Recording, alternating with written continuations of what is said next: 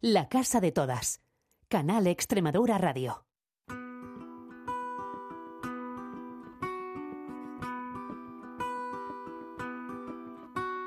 Hablemos de ruina y espina, hablemos de polvo y herida, de mi miedo a las alturas, lo que quieras, pero hablemos de todo menos del tiempo que se escurre entre los dedos.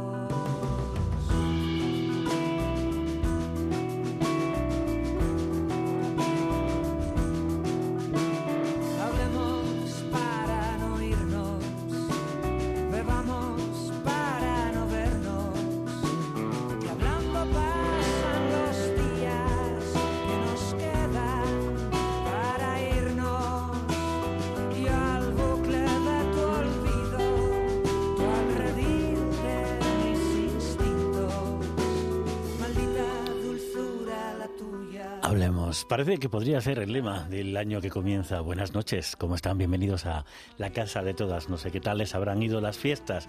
Esperemos que bien. Nos despedíamos con ese ese adiós habitual de nuestros años, que ya van varios, en nuestra pequeña historia en la radio pública extremeña, nos despedíamos con ese disfruten la vida, celebren el año que se va. Por duro que haya sido, que lo fue, al menos el 23 nos trajo mucho revuelo. Y pero el 24 no sé muy bien cómo calificar como, como arrancado, al menos en lo que tiene que ver con LGBT. Despedíamos el año pasado, aunque esto no pasara en Extremadura, tiene trascendencia con esa violencia homófoba sutil, lo de homófoba, porque tiene que ver con hacia quien iba, hacia Eduardo Rubiño por parte del concejal madrileño Ortega Smith, que no ha pedido disculpas, que se, mm, se refuerza en su conducta cuando le tiró la botella de agua. Lo recordarán, lo habrán visto por las redes, lo contó esta casa, lo contaron los informativos. Pero lo arrancábamos con algo que tampoco nos ha gustado mucho, y es que al frente del Instituto de las Mujeres del Gobierno de España, pues esté una mujer que, bueno, eh, en principio... Eh, ha hecho declaraciones reiteradamente que no eran precisamente transinclusivas, transinclusivas.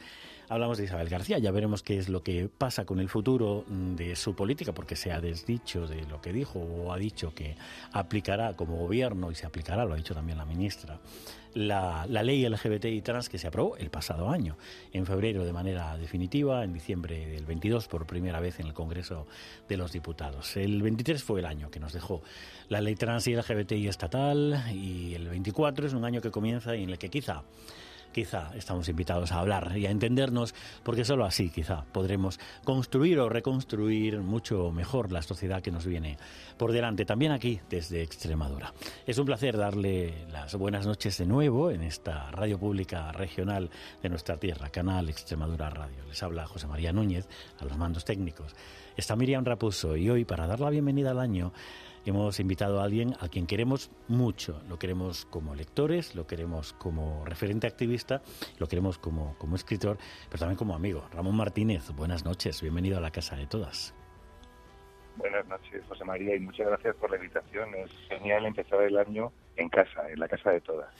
Es genial siempre tenerte y hablar contigo. Es, es, como un faro ahí en ese en este mare magnum en el que nos encontramos, en esta incertidumbre que, que, es la sociedad hoy en día, porque vaya tiempos que nos ha tocado. Supongo que lo dirán todas las generaciones, pero bueno, yo soy un poco más mayor que tú. De hecho, recordaba anoche cuando, cuando hablábamos de hablar hoy en la casa, eh, recordaba que eh, ¿Cuándo fue la primera vez que te conocí? Tú, tú estabas por el mundo de la gestión cultural, estabas ahí, todavía no eras profe, y habías publicado un libro que, queda muy lejos. 2007 era, madre mía, han pasado, pues, si echamos cuentas, 16 años.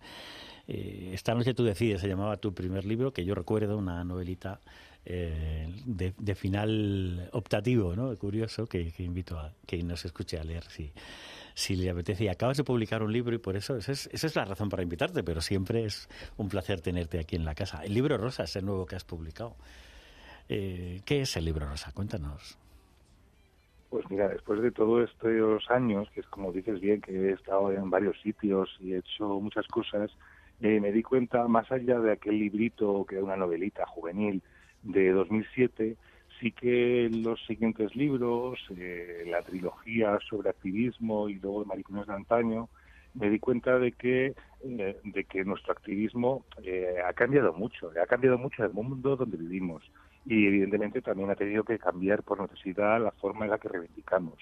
Y lo que ocurre muchas veces es que creo que tenemos como activistas, como grupos organizados, algunos vicios, algunas costumbres que a veces dificultan nuestra tarea.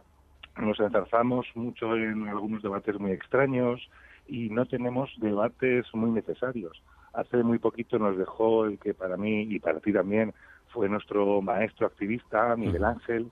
Eh, Miguel Ángel fue el que nos enseñó a varias generaciones cómo se reivindica. Y yo recuerdo mucho, ese libro casi nació eh, al hilo de las conversaciones que tuve con él, yo cuando empecé hace ya 20 años en Fundación Triángulo. Y recuerdo que todos esos debates que teníamos apasionantes, yo me imagino siempre que Miguel Ángel eh, decía, bueno, aquí hay un chaval de 20 años que está dando la data, que tío pesado, ¿no? Él tendría ya, se acabó unos 15 años.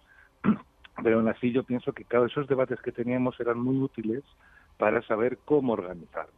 Y creo que lo que nos sucede ahora mismo es que con un mundo tan distinto al que al de ese mundo hace 20 años, ahora hay matrimonio, ahora tenemos la ley LGTB estatal y un montón de leyes autonómicas, eh, y sobre todo que ahora parece que ya no seguimos avanzando. De la Comunidad de Madrid, por ejemplo, hmm. hemos empezado a retroceder. Eh, tenemos que volver a plantearnos muchas cosas y a saber cómo organizarnos bien para la que viene por delante, ¿no? Entonces, el libro rosa justo era ese intento, un pequeño manual de activismo de saber cómo debatir y una vez debatido lo que queremos hacer, eh, cómo organizarnos para intentar conseguirlo. Es un manual muy pequeñito, además, además que es el que inicia una nueva colección de la editorial de Legales, mm. la colección Apuntes, estaba pensada justo para eso, para los recursos básicos y necesarios para saber cosas muy poquitas, a la que la gente lee siempre como en breve, ¿no? en cosas pequeñas, eh, lo necesario para echar a andar y a ver si así conseguimos echar a andar y seguir cambiando todo lo que hay que cambiar todavía. Que, es mucho, que es mucho, ¿no? es demasiado. sí, exactamente. Eh, haces bien en recordar ese recorte de, de Ayuso, porque yo al arranque del programa hablaba de algunas cosas que han pasado, pero sin duda alguna eh, el, el, gran avance del año pasado fue la aprobación de la ley LGBT trans estatal, pero el gran retroceso, que creo que no me equivoco si pienso que es el primero que se da en nuestra democracia en, en cuanto a derechos, es el que el recorte de, la ley LGBT y la ley trans de la Comunidad de Madrid, ¿no? de Isabel Ayuso.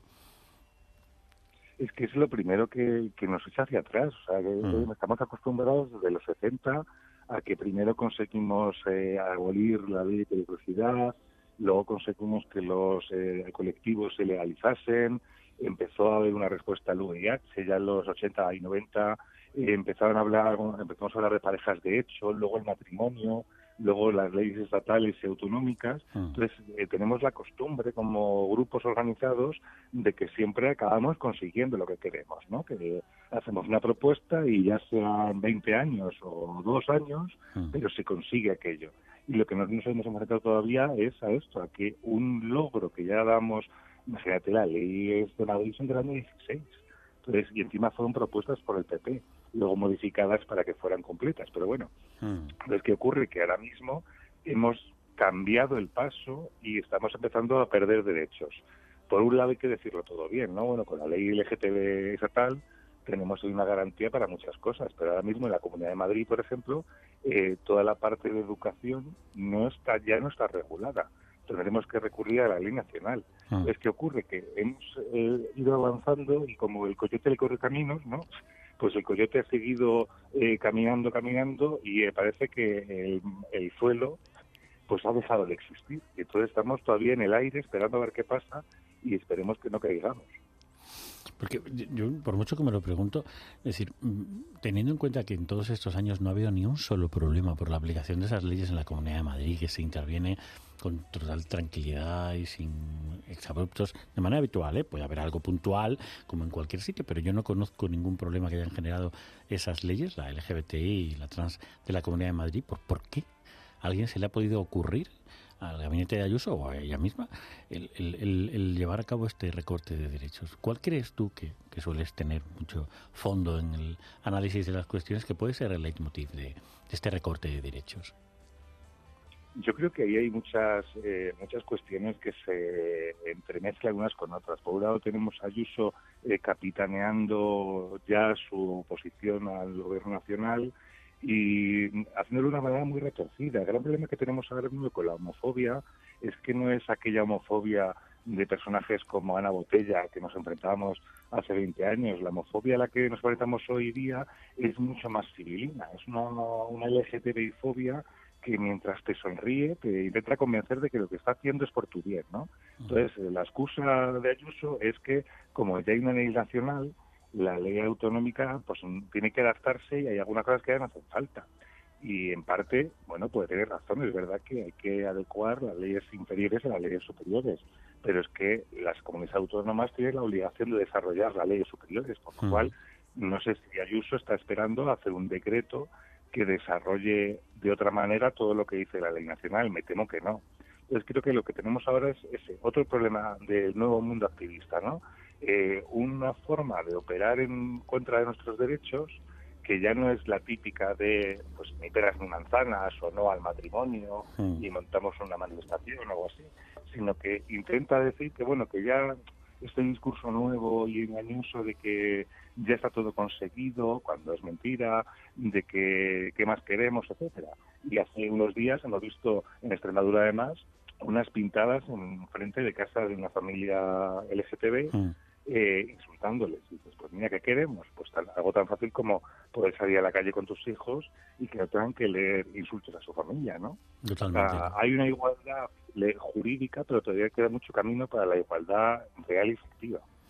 Te escuchaba y, me acordaba de cuando la, presidenta Guardiola no eh, fue eh, a, a, una concentración que hubo de condena a, la, a, una agresión homófoba en Cáceres que pasó a finales del año pasado. El propio activista agredido eh, promovió una concentración de repulsa que apoyaron Extremadura Entiende y Fundación Triángulo y y la presidenta Guardiola fue fue a la fue la fue, fue la concentración es tremendo cómo conviven dentro del mismo Partido Popular eh, dos, dos almas no es decir la de Guardiola que en principio no ha recortado las políticas LGBTI en, en la comunidad autónoma en los presupuestos ya ya son públicos ya se han aprobado no y, y, y Ayuso que está recortando no presupuestos derechos derechos, ¿no? que es importante, los presupuestos son importantes, pero, pero recortar derechos es mucho más. ¿no? Es, es complejo, esta, es compleja esta esquizofrenia mental que tiene eh, un partido que está llamando a gobernar España y que lo está haciendo, de hecho, en, en las dos comunidades que nos referimos, ¿no? en, Extremadura, que es la nuestra, y en, y en, la tuya, que es, que es, que es Madrid, ¿no? y cómo conviven esa... la, la diferencia es curiosa porque en Madrid no hay pacto con la ultraderecha y en Extremadura sí. Y es curioso. Eh, bueno, pues aún esperaría ¿no? que fuera en Extremadura donde eh, para conseguir afianzarle sus votos eh, Guardiola tuviera que dar algunos pasitos que no se están dando allí, pero que en Madrid sí están ocurriendo cuando no hay necesidad. Entonces, eh, yo creo que la derecha española tiene un problema muy serio, muy serio, eh, no se encuentra todavía. Eh, yo creo que, igual que le pasó a la izquierda con la erupción de Podemos y ahora Sumar, que todavía está como todo redefiniéndose, la derecha tiene un problema para saber cuál es su verdadero pensamiento. Y nos estamos encontrando con que hay intentos de adelantar a, a Vox por la ultraderecha, como sucede en Madrid, y luego intentos de a los monstruos no miréis, como puede suceder en Extremadura quizá. El problema es que si tuviéramos una derecha eh, europeizada de verdad, pues nos pasaría mejor como Cameron en Reino Unido, que aprobó el matrimonio igualitario precisamente porque el matrimonio es algo conservador y él era un hombre conservador. Hmm. ojalá consiguiéramos, esto lo decía mucho Cerolo al final de su vida, hmm. eh, ese laicismo, esa separación de la Iglesia que permite que uno pueda ser conservador, pero lo suficientemente laico como para entender que el liberalismo eh, no es lo que nos venden en España, es otra cosa. Y al hilo de lo que dices, mm, perdona que aproveche, ¿qué te parecen las declaraciones papales recientes de, bueno, es que no sé muy bien cómo decirlo, porque como van y vienen, eh, de, de, mm, de, no condena de las uniones eh, homosexuales, pero al mismo tiempo de tampoco un reconocimiento. No sé ¿Cómo, ves? A mí, a mí la verdad es que hace tiempo que la política del Vaticano me está eh, epatando, podemos utilizar un verbo curioso, porque uno ya no sabe a qué tenerse, porque este Papa era el más progresista de la historia y luego nos hemos quedado en titulares. Justo este último año ha empezado a cambiar los titulares por algunas medidas efectivas, como esta última de bendecir mm. las parejas. Y dices, bueno, mire, a mí me da igual, porque yo soy un ateo renomado, pero habrá mucha gente, y lo entiendo, que esto le parece una cosa importantísima. Y es verdad que sociológicamente es algo muy importante que pone el catolicismo casi, casi al nivel de otras religiones monoteístas que permiten eh, ceremonias de personas de mismo sexo. Pero claro, si justo dos semanas después de decirlo y ya parece que es un avance, tienes que decirte que pasó la semana pasada. Sí, sí, sí. Eh, y, no, que bueno, que es una, una bendición, pues como cuando llevas al perro a San Antón, ¿no? Eh, pues no sé yo muy bien qué está. Yo creo que en el fondo lo que sucede eh, también en el Vaticano es que hay también dos almas, un alma más o menos progresista, con todo lo progresista que puede ser el catolicismo, y un alma muy conservadora que sigue anclada en tiempos de Juan Pablo II.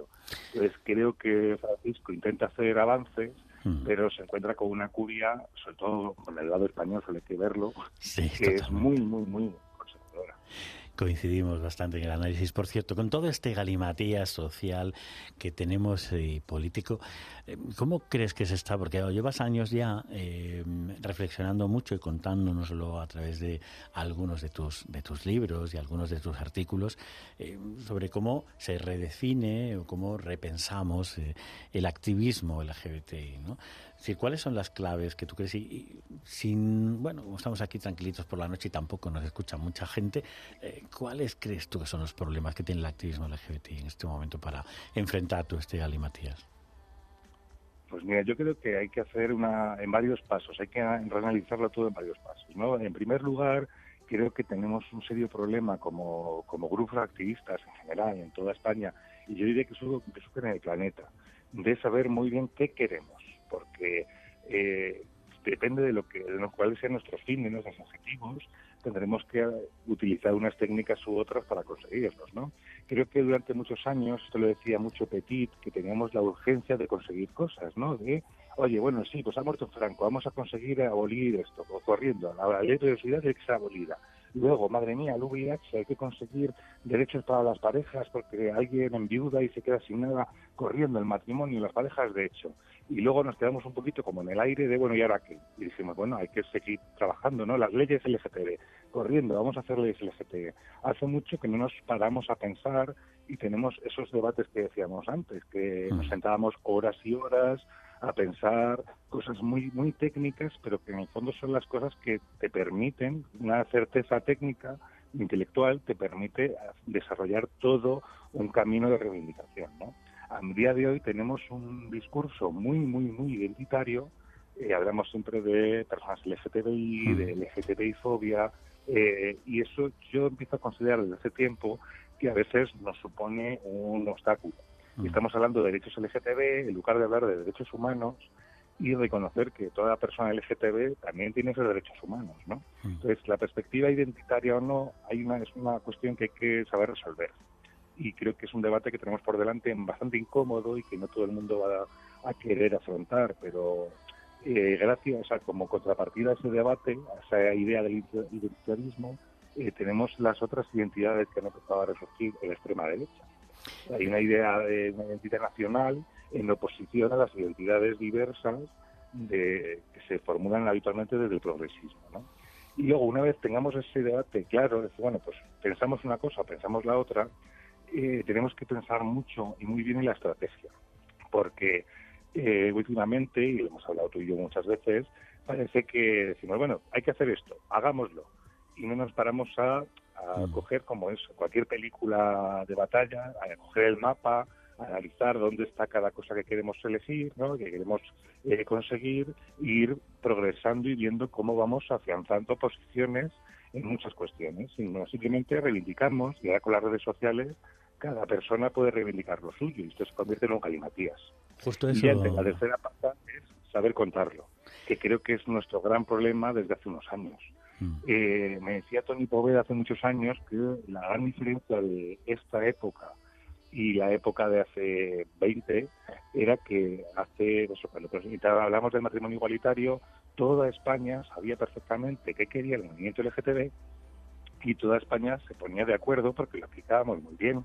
Tú ponías a una pareja de chicos, una pareja de chicas, Y decía, sí, esta gente porque no se va a poder casar. Sí, igual que yo, igual, pues mira, este puede ser mi sobrino, lo que sea. Y ahora mismo tenemos unas eh, comunicaciones tan sumamente técnicas, unos conceptos tan particulares que mucha gente no los entiende. No sabe cómo, aunque pueda estar de acuerdo, no sabe muy bien cómo apropiarse de esas ideas y defenderlas. Y creo que tenemos que volver un poquito a explicar las cosas en román paladino y decir, mire señora, esto es para que no nos pesen por la calle. Y entonces esa señora dirá, ah, pues por mm. supuesto, eso me parece más para que esperen. Como dice nuestro amigo Pablo Cantero, hablar para que nos entiendan mi padre y mi madre, ¿no?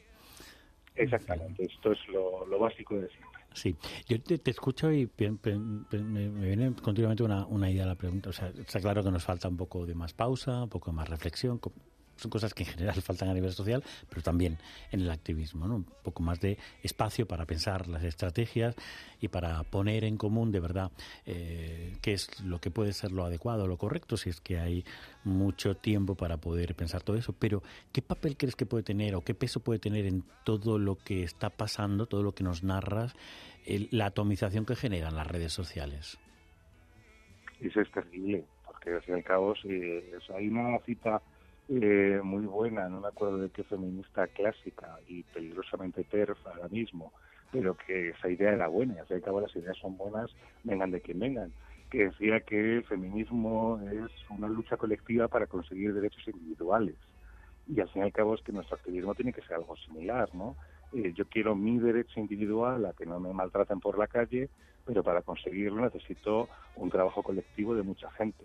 Y creo que el gran problema que tenemos, que no es nuestro, en el fondo, es de la sociedad actual, es el individualismo absoluto que cada persona tiene un objetivo y cada persona piensa conseguir ese objetivo por su cuenta y riesgo. Y las redes sociales son un campo de cultivo para ello. Uno publica en Instagram, en Twitter o en cualquier otra cosa que se nos invente por delante una exigencia y hay que cumplirla sí o sí. Y dice, bueno, igual es que se puede eh, acordar una política común, de una reivindicación común de mucha gente que vaya a garantizar que muchas personas individuales consiguen cosas, ¿no?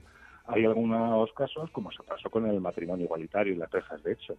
Había muchas problemáticas muy concretas, eh, el cuidado de los hijos, eh, subrogarse en contrato de alquiler y un montón de cosas más que se solucionaban solo con parejas de hecho y matrimonio igualitario. Pues a día de hoy quizá haya que garantizar eso, que no hace falta a lo mejor una ley LGTB concreta, sino que puede haber una norma que garantice derechos para los derechos humanos de un gran grupo de personas y que aprobando esa ley pues esté todo hecho, ¿no? Entonces creo que tenemos que hacer también un esfuerzo muy grande de pensar en, en grupo, pensar en común, de, oye, ¿cómo conseguir esto que me va a venir bien a mí y que va a venir bien a mucha otra gente, ¿no? Es un problema pues, que es un trabajo que si no lo hacemos, pues bueno, seguiremos eh, como Don Quijote peleando contra muchos máquinas de forma individual. Bueno, pues ahí queda, ahí queda toda esta referencia, toda esta reflexión al hilo de ese libro rosa que acabas de publicar con, con Miri, con, con Negalés, eh, como otra invitación más en tu línea, digamos, coherente con tu trayectoria de los últimos años, en, en esa línea de reflexión sobre hacia dónde debe ir el activismo para erradicar la homofobia, lesbofobia, bifobia y, y transfobia. Eh, por cierto, el Mili, estuvimos hablando con ella a finales de año eh, sobre ese otro libro que publicó y que tú también eres en gran medida responsable. No sé si mucho o poco, pero seguro que en gran medida aquel Yo no tengo la culpa de haber leído a Mendicuti. Maravilloso, me lo he leído estas navidades. Qué, qué preciosidad, qué libro y gracias por, por sacarlo adelante, ¿no? Muy bonita la experiencia, supongo, ¿no? hacerle, o sea, cumplía Eduardo 75 años y se cumplían 30 años de una gran novela suya y decimos que bueno que los grandes referentes activistas como Eduardo Mendicuti, que es un escritor que todo el mundo debería conocer, que yo explico en clase en segundo de bachillerato, creo que es muy justo hablar de su literatura, tenía que tener un, homenaje, ¿no? Sobre todo porque ya tiene una edad y ha, y ha significado mucho para mucha gente. Entonces, en lugar de hacer el típico homenaje académico de estudios en honor de Mendicuti, decidimos un grupo de amigos, escritores, hacer cada uno un cuento eh, con el estilo de Mendicuti. Y salió el libro que yo creo que es divertido y espero que estas fiestas allá los Reyes eh, Papá Noel o quien sea se haya encargado de llevarlas a nuestras casas porque, bueno, que se hizo con el intento de que pasáramos un buen rato recordando la obra de Eduardo. Y un buen rato que se pasa, porque la verdad es que es un libro bueno, se agradece mucho y desde luego coincido, coincidimos en esa necesidad de ese homenaje al gran Mendicuti. Bueno, le tuvimos aquí, por cierto, una vez en Los Palomos Cojos presentando El Palomo Cojo, su, su libro eh, icónico. Bueno, eh, Ramón, gracias por estar con nosotros en la Casa de Todas, ah, arrancando el, el año, presentando tu nuevo libro, el libro rosa, recobrando también ese yo no tengo la culpa de haber leído a Mendicuti, que no podíamos dejar de referir. Y bueno, queda por delante todo el año. Hablemos, como decíamos al principio, porque queda mucho por, por avanzar y porque lamentablemente despedimos el año con el retroceso en derechos y libertades que supongo, supuso eh, la, iniciativa legislativa de Ayuso a última hora, casi con alevosía y nocturnidad, metiéndonos el polvorón y el roscón en, la, boca. Y, y bueno, pues queda por delante un año de pelea para seguir avanzando en lo mucho que queda por los derechos y libertades humanos. Pues muchísimas gracias, José y compañía. gracias a ti, de verdad. Ha sido un placer tenerte. Buenas noches y hasta pronto.